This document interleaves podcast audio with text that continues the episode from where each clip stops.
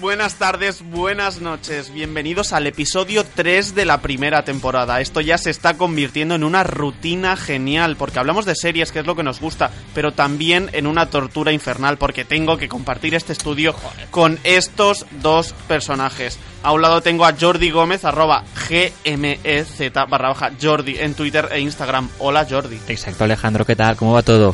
Pues muy bien, aquí estamos perfectamente. Oh, muy bien, me alegro. Episodio 3 de la primera temporada. Esto no para, esto. No, no, no. Esto sigue. Y a mi otro lado tenemos a Víctor Llovera, arroba Víctor Llovera95 en Twitter y arroba Víctor.llovera en Instagram. Veo, veo que te gusta presentar primero a Jordi. No sé si tiene que ver con el orden alfabético, es que te caigo mal directamente. Yo ni confirmo ni desmiento, yo solo soy el presentador de este programa. A mí no me metáis en líos. No, no, no, si os no tenéis que pelear, peleaos entre No vosotros. has herido sensibilidades, no pasa nada. Yo soy Alejandro Gómez, arroba SR Alex Gómez en todas las redes y esto es Bingers. Empezamos. Hoy en el bloque de noticias empezamos con Disney y es que tiene nuevos planes para dos de los personajes más queridos de la compañía, Mike Wazowski y Sully, ¿no es así, Jordi? Exacto, Alejandro. Bueno, para empezar, ¿os gusta Mike Wazowski y Sully? Me encanta. Hombre, Tú, tú, Víctor, sabías quiénes son. pues claro que sí. Vale, A mí- ¿cuál, a mí cuál me- es Mike Wazowski? ¿Wazowski es el, el del ojo solo? Claro, el verde con ¿Y el Sully? A el mí, a mí. Wazowski me recuerda, me recuerda a Jordi. ¿Ah, sí? Sí. Oh, has visto, brutal. es perfecto. Pues sí, exacto. Disney Plus, que es la nueva plataforma que saldrá aquí poco, iniciará una nueva serie para estos dos personajes queridísimos para los fans de Disney. La serie está producida por Disney Television Animation y estará inspirada en la cinta del 2001.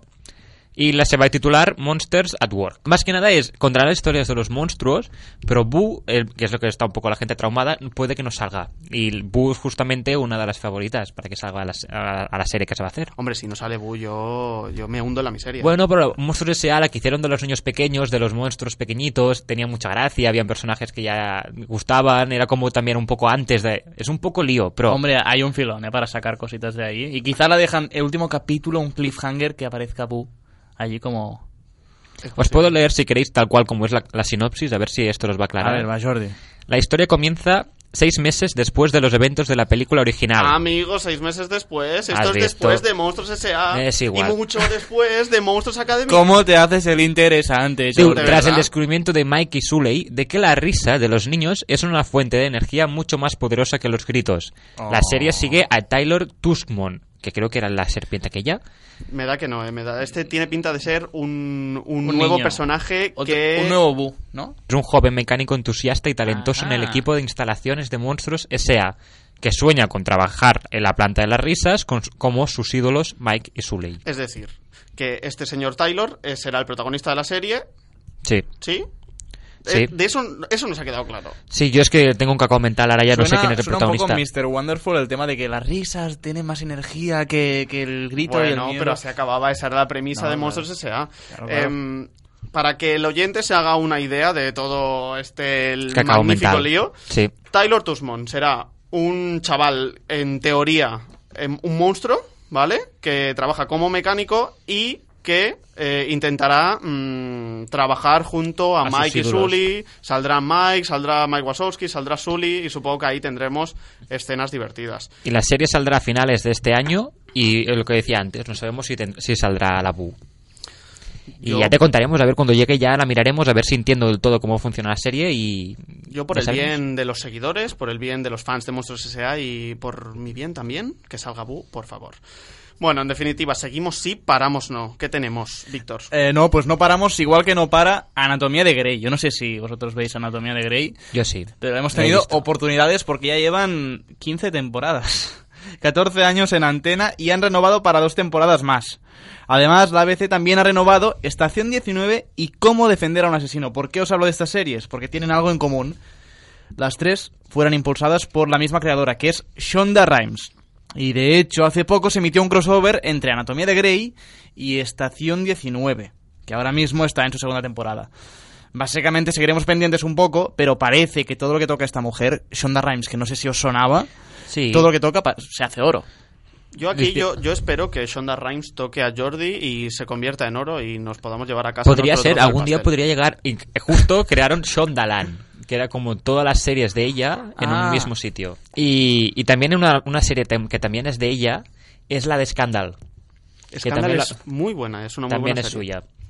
Y ya, mira, lo está petando con todas estas series. Yo Estación 19 no tengo ni idea de qué es. Eh, trata básicamente sobre un cuerpo de bomberos. Es lo que hace. Entonces han hecho un crossover, que es un capítulo en que uno de los bomberos aparentemente eh, no se encuentra bien y se unen los dos mundos. O sea que lo que ha hecho Marvel con los Vengadores se está haciendo ahora con todo, básicamente.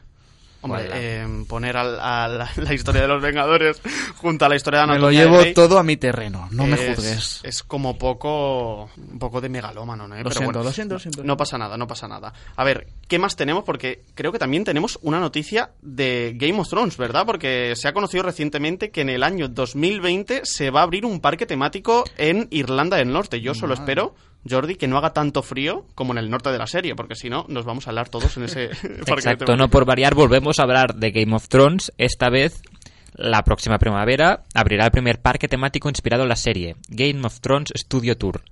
Pensado ¿Qué para... qué nombre tan original, eh, Has decir visto, también. era difícil. Pensado para transportarte hasta el corazón de los siete reinos de Poniente. La experiencia está configurada para que sea muy inmersiva y sensorial. Dice el desembarco del rey, Invernalia, Rocadragón, el muro y las tierras del más allá, o los reinos como Mirin y Bravos, formarán parte de esta nueva, de esta nueva muestra de 10.000 metros cuadrados. Ostras, Qué maravilla. Nada, será pequeñita. 10.000 metros. La exposición interactiva es la muestra más extensa y auténtica de la ficción del mundo. Reunirá una multitud de imágenes impresionantes, trajes originales, estudios de grabación y elementos que se han utilizado durante la última temporada. Y esto tendrá lugar en Linen Mill Studios, en Ban Banbridge. Y será en 2020. Pues Exacto. haremos allí nuestra octava temporada de la serie, la haremos allí, porque tendremos tantos seguidores en Irlanda esperándonos que seguramente lo agradecen. Sí, además te- hay Podría muchos ser. seguidores en Irlanda que, que hablan el castellano sobre todo y Claro. no- nos siguen. Tenemos en, en nuestro Twitter, arroba Bingers Podcast, tenemos alrededor de unos 4 o 5 seguidores y tres de ellos son de Irlanda del Norte, ¿verdad que sí, Víctor? sí, sí, sí, De sí. verdad, es que qué ocurrencias tienes, por favor.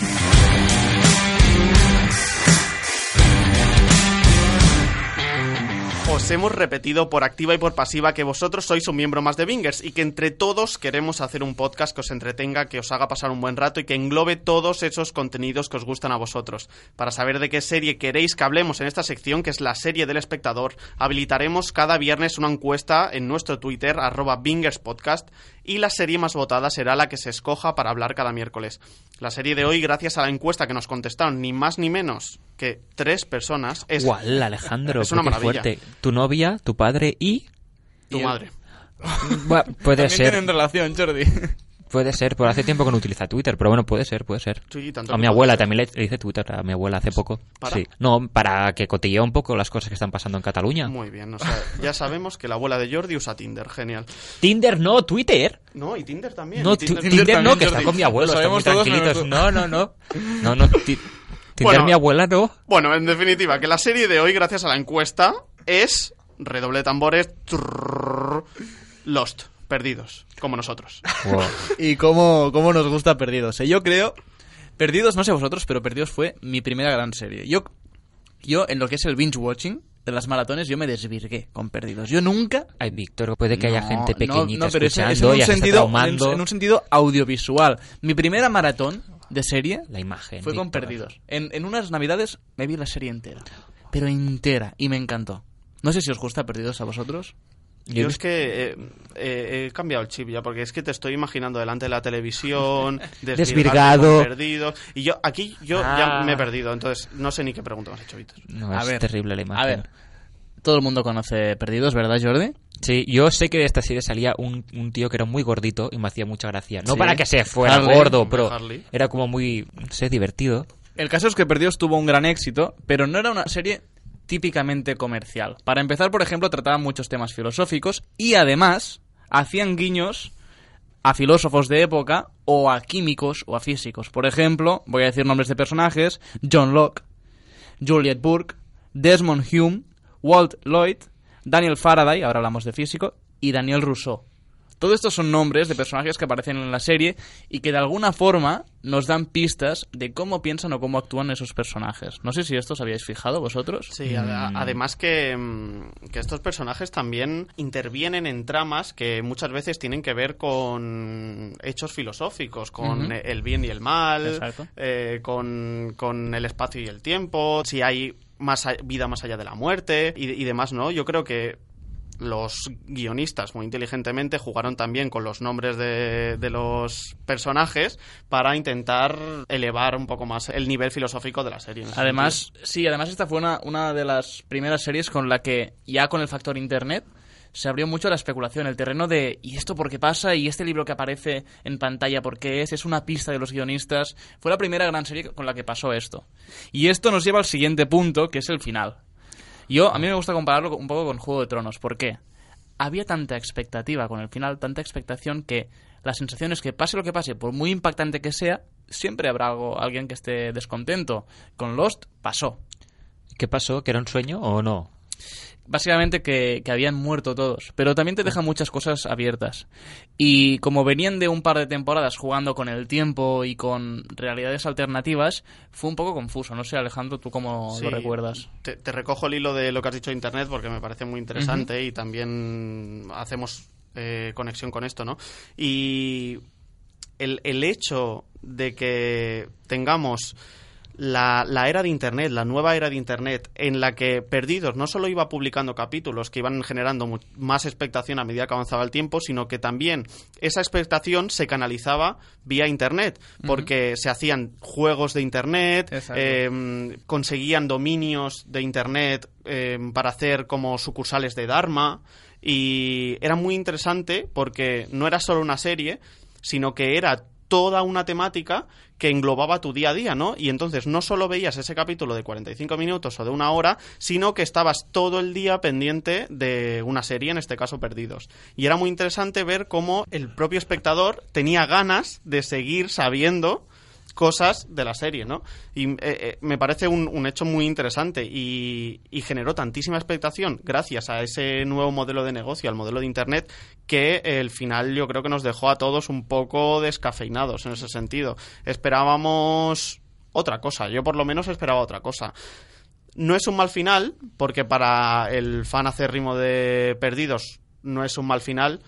Acaban todos muertos, pero parece ser que el lugar donde acaban es el purgatorio. Sí, es dulce, ¿no? Aparentemente. y se reúnen todos de nuevo, ¿no? Y, mm, es un poco como Los Serrano, pero sin el, sin el efecto del sueño.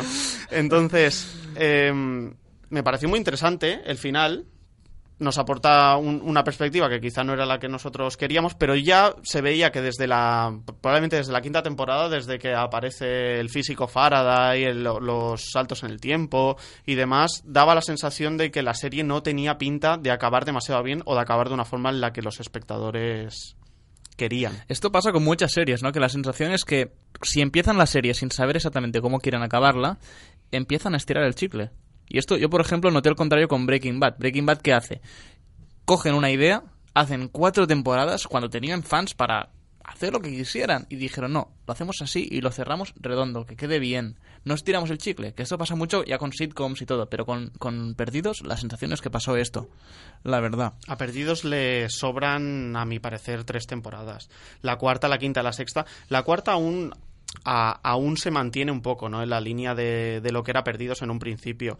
Pero a partir de la, la quinta y la sexta ya son totalmente un- una ida completa de olla. Sí, sí, sí, son, son locura tras locura que no acaba de encajar bien. Además... em, era una serie que tenía que tener también mucho cuidado con el tema de los spoilers, como hemos visto ahora en Juego de Tronos con el tema de, del- de Starbucks, ¿no? Que les ha salido una, eh, una taza de Starbucks, ¿no? Tenemos aquí un vaso, para los oyentes que lo sepan, tenemos aquí un vaso de café con... eh, hemos apuntado Daenerys Stormborn y que si pusiéramos todos los títulos de, de Daenerys, no lle- llenamos la taza entera, ¿eh? Seguramente. Entera, pero vamos, seguro. Y, y antes, eh, antes de, de- de Perdidos y del fenómeno Internet, era más complicado tener esos problemas de récord, porque la gente quizá no se fijaba tanto, o sí se fijaba, pero era más complicado que se extendiese. A, a partir de ese momento, con el fenómeno Internet, Perdidos padeció un poco de eso. Y, pero ad- además de lo que son problemas de récord, sobre todo eh, la expectativa que se genera y que fomenta la propia serie, que le ayuda a crecer, es lo que acaba comportando que, bueno, pues eh, es como que se condena a sí misma. Yo creo que es un, un poco lo que pasó con Lost y que nos hace ser un poco injustos, porque para mí fue una de las series más importantes en lo que llevamos de siglo, ¿eh? De verdad que me lo parece. De hecho, yo, yo recuerdo em, que, que la, primer- la primera serie que, que no- que nosotros recordamos eh, de quedarnos a las 3 de la mañana Exacto. viendo en directo, cinco minutos después de la retransmisión oficial, cómo subtitulaban rápidamente al momento la serie y veíamos cantidad de fallos. Sí, Me acuerdo sí, que la daban en 4 y lo veíamos en directo a las 3 de la mañana con esos subtítulos que estaban hechos en, en, un, en, un, en un momento, ¿no? Y, y- y era sorprendente, ¿no? Porque era la primera vez que, que concebimos el tema del streaming, por así decirlo, o de la retransmisión en directo. Yo creo que cambió el paradigma seguramente y por esto agradecemos que, nuestros seguidores, nuestros cuatro seguidores, la hayan elegido como serie de la semana. La verdad es que es una serie que, que tiene mucho que hablar. Tiene muchísimas tramas, tiene muchísimas, muchísimos pequeños detalles y la verdad es una serie pues que, que sentó un precedente, la verdad. Es como tú dices, yo creo que es una de las series, y si no la serie más importante de este siglo XXI.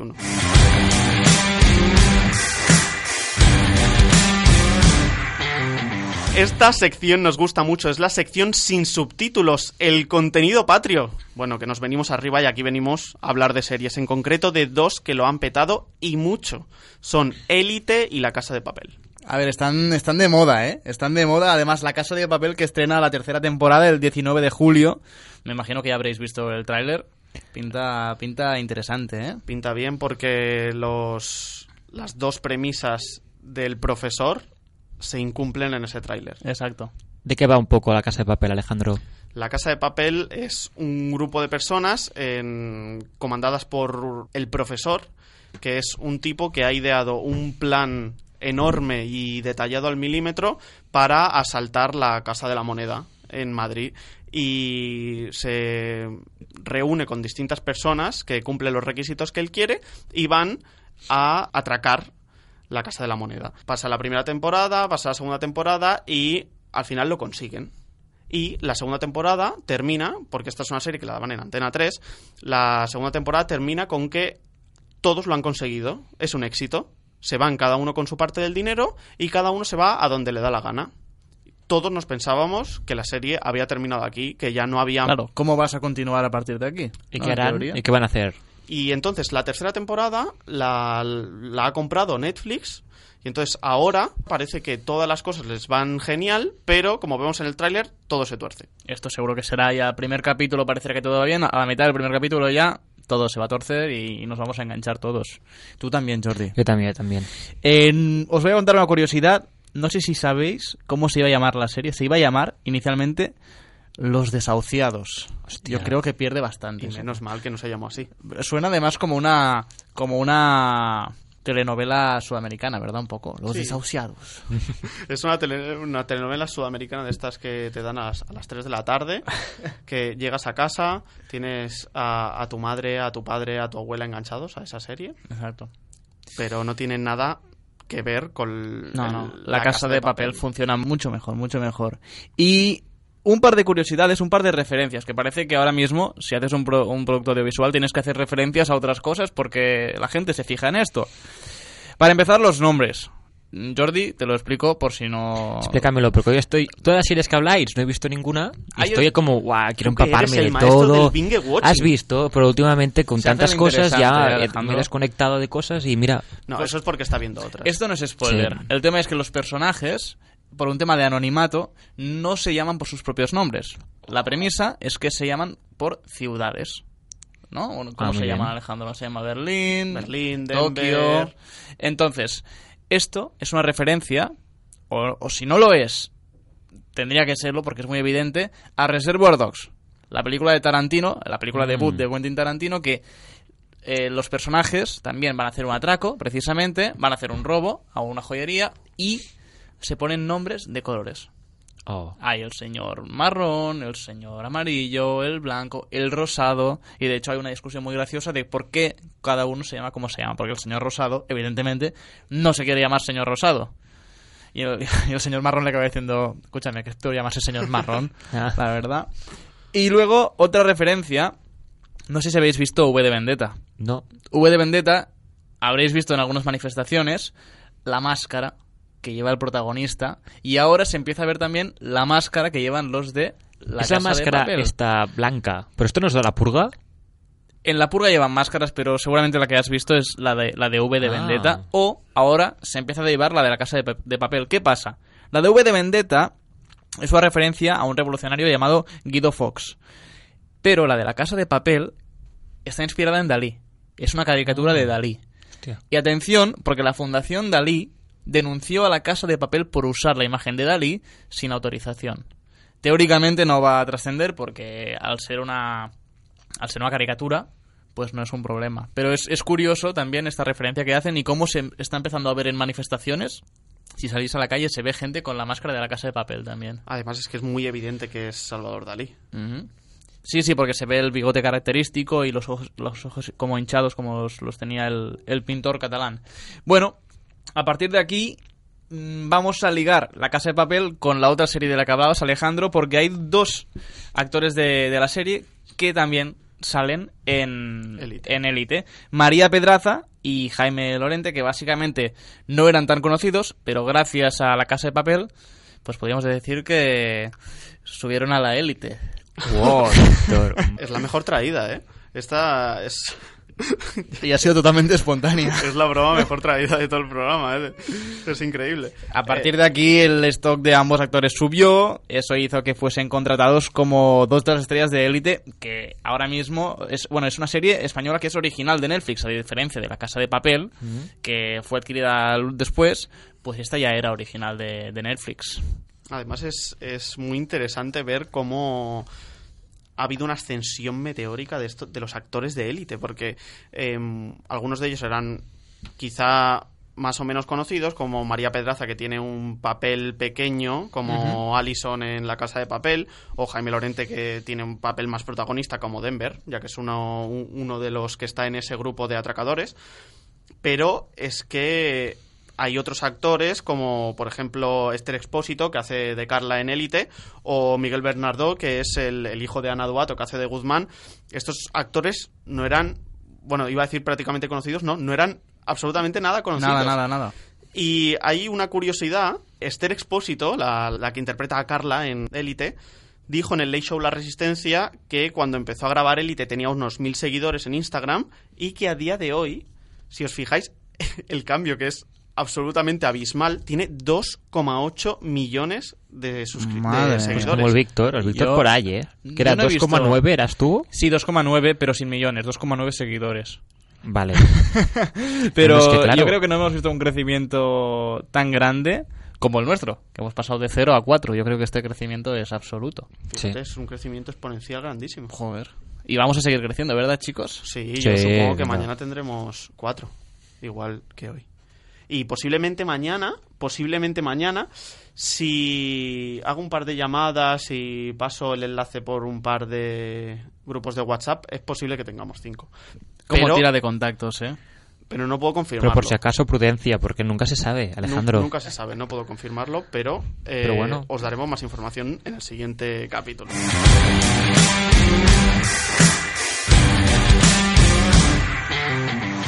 Bueno, bueno, bueno, estamos recibiendo algunos tweets. Dime que sí, Jordi, por favor, que para algo tenemos redes sociales. Bueno, dos es. Una de mi abuela, que como tiene Twitter, la ha empezado a utilizar otra vez más. Otra de mi abuelo, y después he visto uno que te cuento un poco ya directamente o me espero. No, no, cuéntamelo directamente. Que hemos encontrado un gráfico en las redes sociales que nos ha enviado uno de nuestros seguidores, que creo que era tu padre, me parece. Se llama José Antonio Gómez. Pues pido que sea José Antonio Gómez. Eh, es mi padre. Pues tu padre. Me envía Bueno, un pues gráfico. está muy bien, está muy bien. Está Oye, muy bien el gráfico y estoy muy contento porque nos va a servir para explicarla un poco de qué va. Además, mi padre está muy metido ¿eh? en el proyecto de Bingers. eh, se lo paso y se lo se, se Se lo escucha. escucha todo. ¿Nos escucha? No, inclu- incluso se lo escucha, ¿eh? que es, fuerte. ¿eh? Tú le puedes pasar el enlace a cualquier persona y te dice, bueno, mira, no, pero mi padre eso se escucha, es alucinante. ¿eh? Yo, Yo estoy muy contento. es, es nuestro fiel seguidor, ¿eh? nuestro fan. Desde aquí un saludo a mi padre. Bueno, bueno, Saludo. Haremos un poco de merchandising, entonces. Sí, un merchandising, sí, claro, ¿con qué dinero? Ah, el Víctor. El Víctor trabaja de becario. A veces pues, nos puede dar alguna cosita y Ah. ayudarnos un poco. Nosotros trabajamos de gratis. Bueno, yo cuando he trabajado, he trabajado de gratis por ahora. Y ahora también estás trabajando de gratis. Sí. Sí, debo decir, Alejandro, yo estoy un poco desanima- desanimado. No estoy recibiendo nada a cambio. Que sepáis, queridos En oyentes, que Alejandro nos, nos prometió ingresos, pero esto no está sucediendo de momento. No. yo me refería a otro tipo de ingresos, de ingresos hospitalarios. como si Oh, joder. Bueno, pues lo cuento. Bueno, bueno, va, te la compro. Te la Bueno, te explico un poco lo que, lo que me ha enviado tu padre. Sí, por favor. En este caso nos ha pasado un gráfico donde salen las posibles muertes de Juego de Tronos, de esta última temporada. Vale. Volvemos a hablar de Juego de Tronos otra vez más. Pero es que Pero la esta vez llama. el gráfico era divertido porque la gente se ha puesto a votar y al final ha hecho un gráfico de todas las personas que creen que podría morir, con más, más y menos pro- probabilidad. El que tiene más probabilidad y justamente, bueno, ya lo habéis visto, ¿no? Los capítulos hasta Todavía ahora. no hemos visto el último. No, el último yo tampoco, el Víctor tampoco. No, no, no. Hemos, hemos hecho un pacto de no Pero- agresión. Vale. Pero sí que hemos visto el tercero, donde muere Euron Greyjoy, que es el que tiene más puntos para morir. Euron Greyjoy, sí, está muerto. No.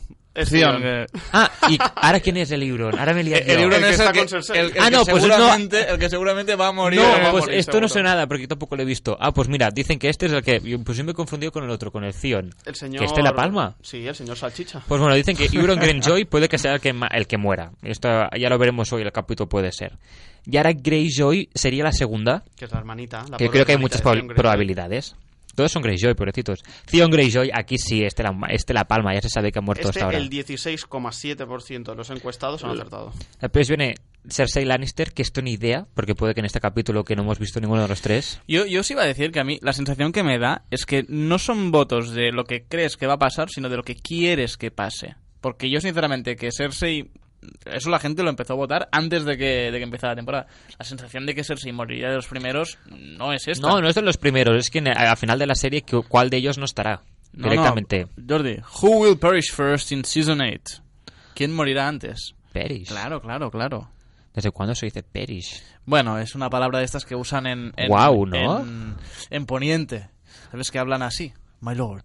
O, bueno, pues es el Lannister, después viene Sansa Stark, Jamie Lannister, Daenerys, Arya y el último Jon. Jon dicen que no, que no va a morir. Sí, el Tyri- primero. Tyrion y John, 2% y 1%, no lo ven muy probable. Yo veo a John como, como el, el que va a sobrevivir y el que se va a quedar con el trono. Porque no lo quiere. Y es una ironía muy cruel del destino. ¿Verdad que sí, chicos? Pero esto es para otro programa. Yo no tengo ni idea de cómo va a terminar. Hoy estoy un poco nervioso para ver cómo va.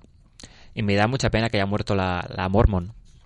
Todavía no lo no La lo. Mormon. La Lady Mormon. pero, pero que es una choni de tu barrio. La, la y la Miss Sunday. La Miss Sunday, la Mormon.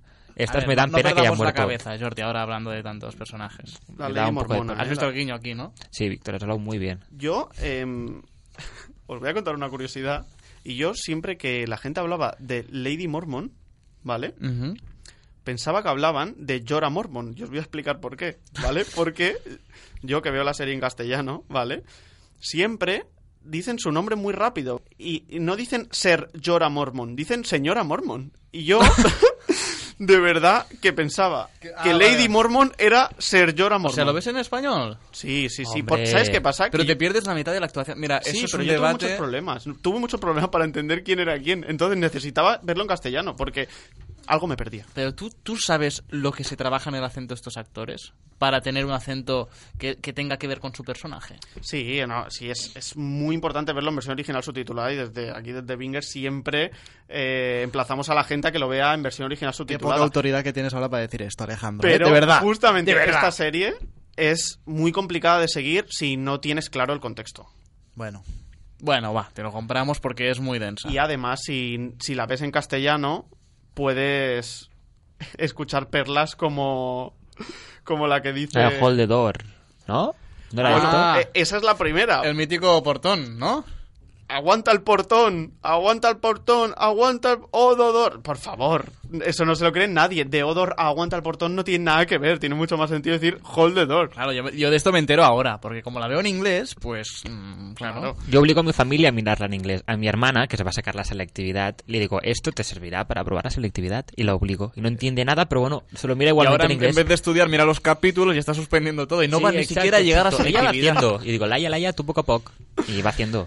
Es, es muy importante, sobre todo porque también, bueno, hemos, hablado un poco de las dificultades que tenían para doblar eh, los subtítulos al castellano de Lost, pero también la precariedad en la que viven los dobladores, porque muchas veces mm, no les dan siquiera las imágenes para que ellos puedan ver el capítulo. Entonces los dobladores de Juego de Tronos tienen que... que- Intuirlo, ¿no? Tienen que intuirlo. Y comentaban que había muchos problemas porque Hay a lo una mejor... psicosis con los spoilers. Claro, a lo mejor te decían Torch y tú no sabías si era una linterna, si era una antorcha o si te decían glass, tú no sabías si era... Me imagino que en Juego de Tronos será una antorcha, ¿no? Sí, pero por ejemplo glass, cristal, Claro. no sabías si era cristal, no sabías si era espejo.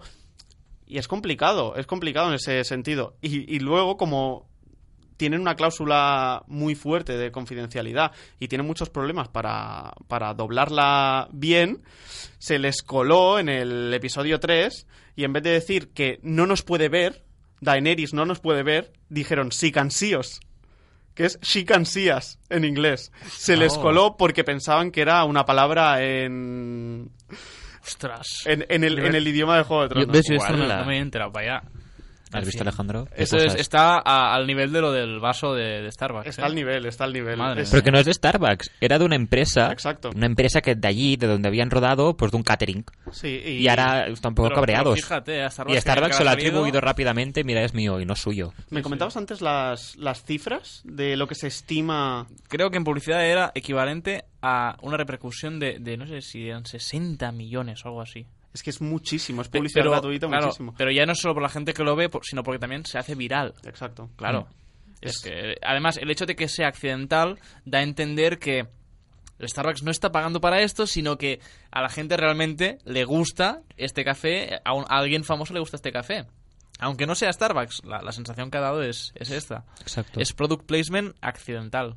Y luego ahora que lo estaba mirando también, porque me parece interesante que tenemos otra encuesta de Juego de Tronos y es eh, quién tiene más posibilidades de conseguir el juego de, el, el- El trono. Juego de Tronos, no, el trono de hierro. Em, esto lo, lo publicamos también en Instagram, está, lo podéis ver en nuestras historias, en arroba Bingers Podcast. Y es muy interesante porque aquí esta casa de apuestas nos dice que quien tiene mayor probabilidad de conseguir el trono de hierro es Bran Stark con un 32%. ¡Hala! A ver, el tío hay que decir que, no sé que en la llegar- batalla no está. O sea que él, a él no le van a clavar ni una ni, un, Pero ni ¿cómo una espada ni llegará, una pobrecito? flecha. Le tendrán que ayudar. No podrá llegar él solito. No sé, aquí De hay momento un poco- todo le va sobre ruedas, Jordi, esto hay que Exacto. decirlo. No, no, todo haciendo. Y, y me da mucha pena ver que solo le dan un 2% de probabilidades a Samuel Tarly. Oh, que Hay una teoría que dice que Samuel Tarly es en realidad eh, el, el reflejo de George R.R. R. Martin en la serie. Oh. Pues puede ser. Hay gente, y no solo por el aspecto físico, sino por porque la lectura habla de la memoria, sobre Poniente. Es muy interesante esto, esta teoría. Bueno, yo creo que aquí vamos a dejar nuestra... Sí, sí, hemos entrado en, en el en un terreno pantanoso de especular. Sí, yo creo que la, la especulación a nosotros no nos va muy bien, sobre todo porque no solemos acertar. Eh, efectivamente. Bueno, lo dicho, chicos, que dejamos ya la parte de las redes sociales y ya nos encaminamos a la recta final del programa. Y de hecho, salimos vivos, de milagro, de este episodio 3 de la primera temporada de, de Bingers. Y decimos primera temporada, pues bueno, para decir algo, porque a este paso no nos renuevan. No, no tiene pinta, no tiene Y os pinta. preguntaréis Yo creo que se me pague. una cosa más muy que nada. importante. ¿Quién nos renueva? A lo que contestamos, nadie. no nos renueva absolutamente nadie. En definitiva, muchas gracias por haber llegado hasta aquí. Esperamos que te haya gustado este episodio y recuerda que aquí te esperamos mañana con las series de tus plataformas de streaming favoritas.